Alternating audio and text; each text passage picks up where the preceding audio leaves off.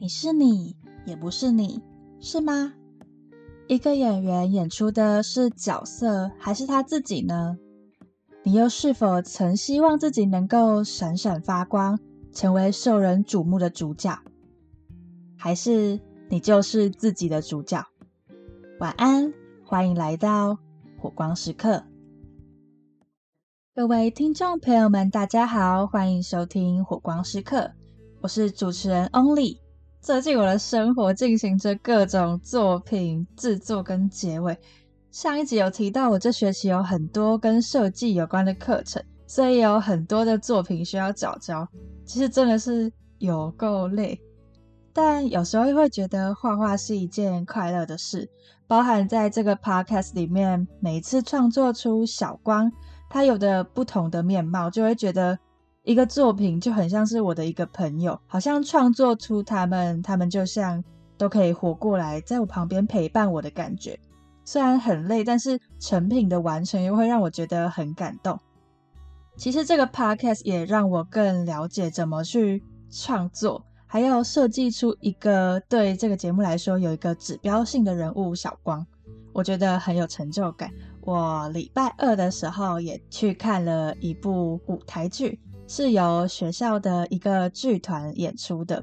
我觉得这个演出对我来说很特别，是因为我跟那个剧团的朋友一起上了四堂还是五堂的表演课。其实我有说过，我没有很喜欢认识陌生人，我没有很喜欢跟陌生人打交道，就是突破我原本。的生活圈、舒适圈、朋友圈，其实到那个剧团的表演课上到第二堂的时候，还是有这种感觉。但第三堂的时候，我就突然觉得，可以跟一群志同道合的朋友一起上课是一件快乐的事。我们都是被剧场吸引进来的人，所以我今天在看他们演出的时候，我听我就觉得很感动，就是觉得。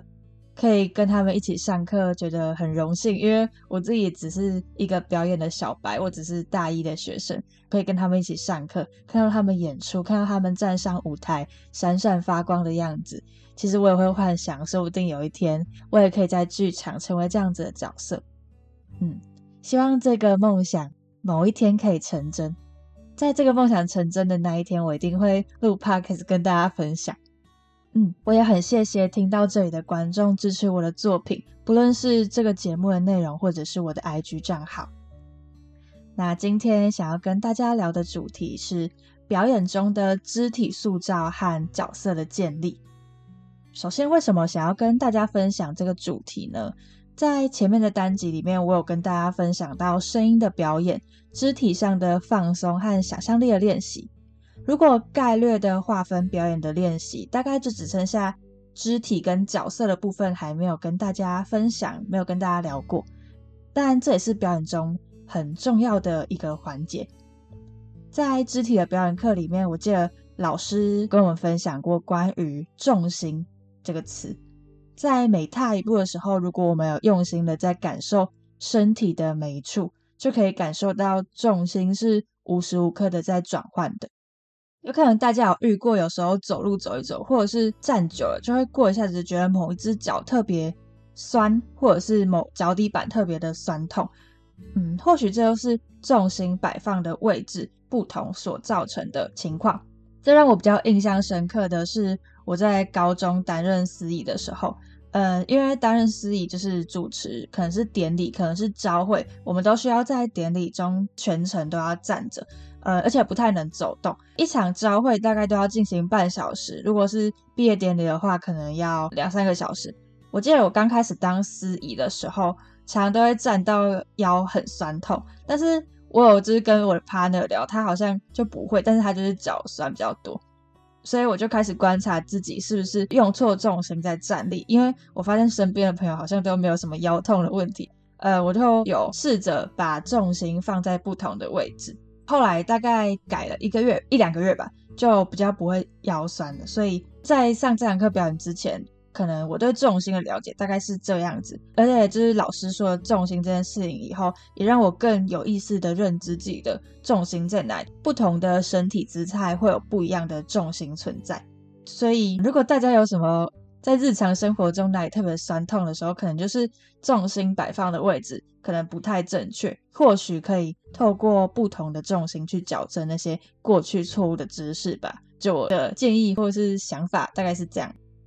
我们在上表演课的时候，有上到除了重心以外，也有上到塑造身体的一个练习。老师叫我们上表演课的成员们要两两一组。老师先设定了一个情境，例如说嫉妒这个心情，我们两个人其中一个人就要去塑造对方的身体，成为。就是我心中觉得嫉妒会长什么样子的呈现，可能是哦手捏得很紧啊，连脚趾头都立起来的那种那种动作啊，可能嗯手扶着椅子，但是手都是抓得很紧，然后表情可能是扭曲的，然后去呈现这些动作。在呈现这些动作的时候，我们可以发现一些身体的惯性。可能我比较习惯嫉妒的时候是什么样的动作，我就会把这个动作投射在他身上。但是他一定也有他自己身体的惯性，他就会把我给他的东西融合成他自己的惯性，然后做出来。所以就会看出每个人的嫉妒实际是很不一样的呈现。我记得那时候有的人的嫉妒是很含蓄的，但有的人的是很疯狂的，很。大动作的，从这些惯性中可以看出每一个人的个性跟内心的想法。嗯，就像我说的，就是有时候惯性也是出于内心，所以其实蛮不容易打破的。如果说我在表演上面的惯性，我觉得我是不喜欢扭动肢体。我之前有说过，我的肢体有点障碍，尤其是。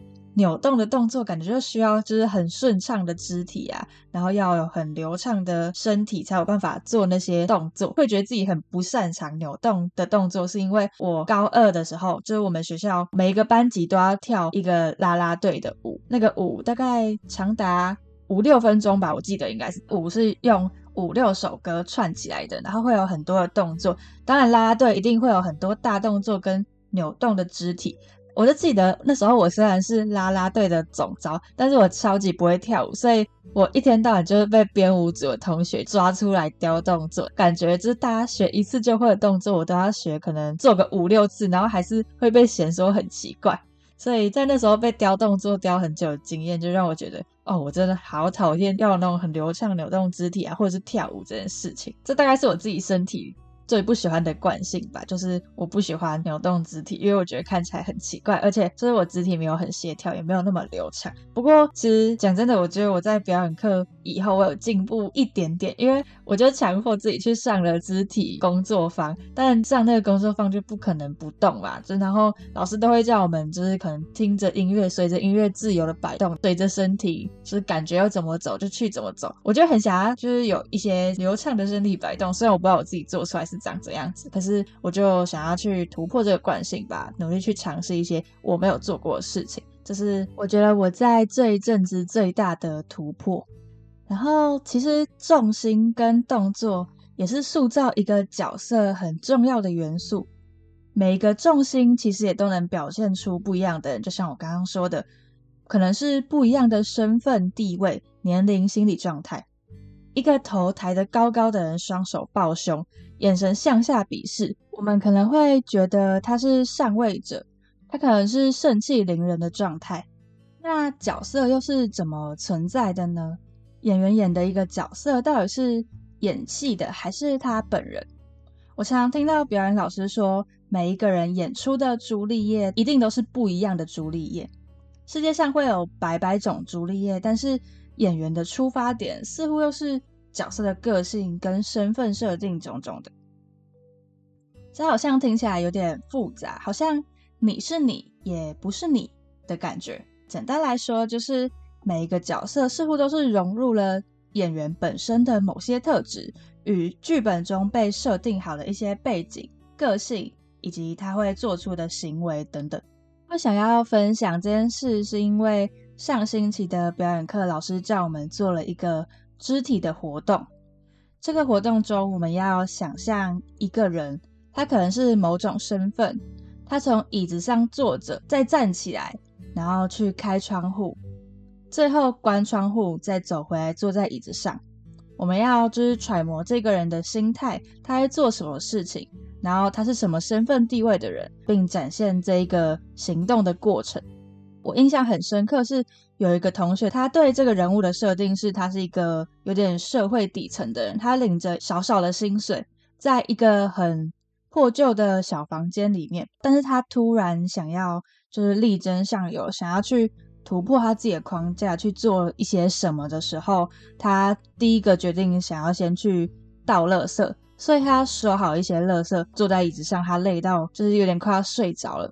当他在醒来，听到垃圾车的声音的时候，他准备去倒垃圾，赶快跑起来，开窗，看到垃圾车已经走的有点远了，所以他就把窗户关起来。他就觉得很焦虑，他发现自己没有办法追到垃圾车，好像自己的想要突破、去努力的那个契机又被这个这件事情有人打破了。在那一个同学演完这一个过程以后，他就开始哭了。他就是在过程中，他就开始哭。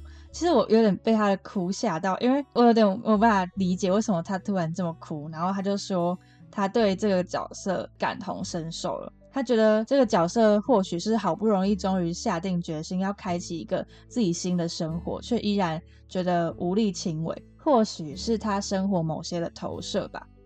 嗯，但是他在哭的时候，老师就问他说：“是角色在哭，还是演员在哭？”我就突然觉得。天啊，演戏是一件很奥妙的事情诶，我们好像都要从自己的身份中去挖出某些情绪，但这些情绪又不能是只是我们的，要必须是符合角色的。但当这这个情绪没有控制好的时候，就会好像变得不像是在演那个人的感觉。所以我今天的主题才会就是说，我要分享你是你也不是你的这个主题。这样，过去我演出角色好像都是比较像我本人的，可能是因为我演出的经验算非常的少，一两部剧而已，然后都是比较简单的剧，包含着我所说的新生戏剧比赛的那一出剧，那时候有发生一件事情，所以原先是先出了一个剧本，然后我去演那个角色。但是后来我们改剧本了，因为角色已经定好了，所以就是变成编剧有点量身帮我定做一个角色的感觉。他有特意去融合一些我比较可能有的情绪，还有我的个性，所以一直没有碰到我刚刚所说的那个状况，好像跟角色比较疏离。我就觉得这个惯性一直在我自己身上，好像我演的都是跟我很像的人，不完全是角色吧？嗯，因为我现在也是待在学生剧团嘛，未来也有。很多地方可以发展，所以我也希望未来可以碰到不一样的角色，然后演一些有不同重心跟肢体的角色，这样就是希望自己有一天可以突破那个框架跟惯性的限制。最后，我想要用我自己的故事做一个结尾。我发现我两年前曾经在手写账里面写过一篇文章。标题叫做“主角”，内文主要写了自己因为疫情失去了很多舞台的机会，无论是司仪的主持，又或是某些准备很久的成果发表会。我一直很希望那些我努力播的种可以被大家看见，想与更多人分享我所相信的理念，我想要告诉大家的故事，还有我所做出的努力。我是一个很爱比较的人，觉得自己比很多人还要来的差劲，没有闪闪发光，没有绽放光芒。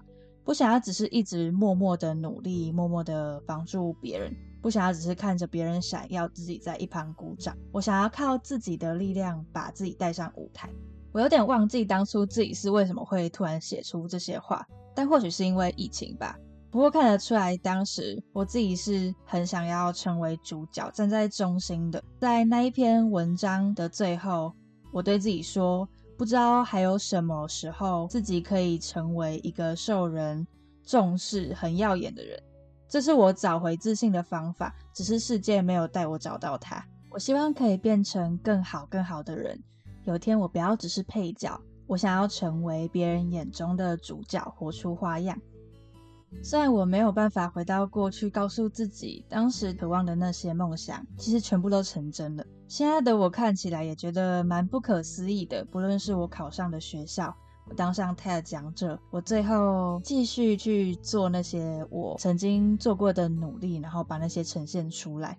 似乎我一直都很希望成为主角，成为受人注目且重视的一个人。甚至变成了我寄托自信的方式。虽然我真的说过很多遍了，但在大一上的那一场舞台剧，我真的成为了确确实实的女主角。而我的一个朋友跟我说，他觉得我也是我自己生命中的主角，最闪闪发光的那种。我突然觉得很感动。或许不论今天的你是不是演出了一个角色，是不是万众瞩目，你都是你自己生命中的主角。我觉得这一句话就是很想要送给大家，也要送给就是每一段期间在彷徨的自己，觉得自己没那么好的时候，想要告诉自己这句话，因为我觉得这句话真的很重要。虽然我们没有办法每个时刻都站上舞台。没有办法每个时刻都比别人好，甚至我永远都不可能比别人好。但是我每一天都有机会比自己更好。所以，如果今天的你也害怕着没有机会，担心着自己没有舞台，我觉得最好的方式就是你自己努力去争取，好好的做自己真的想要做的事情，然后给自己舞台。我这么告诉你们，也告诉过去、现在以及未来的我。希望听完今天的单集。每个人都可以成为自己的主角，更知道自己想要什么，然后去做那些事情。如果你不知道自己想要做什么，至少要对自己现在正在做的事情有信心。我觉得这件事情很重要。那今天就差不多到这里喽。如果你喜欢火光时刻，欢迎到 First Story、Spotify、Apple Podcasts、KKBox 订阅火光时刻，也欢迎追踪 IG 搜寻火光时刻哦。火光时刻，陪你一起寻找火花发光的片刻。晚安。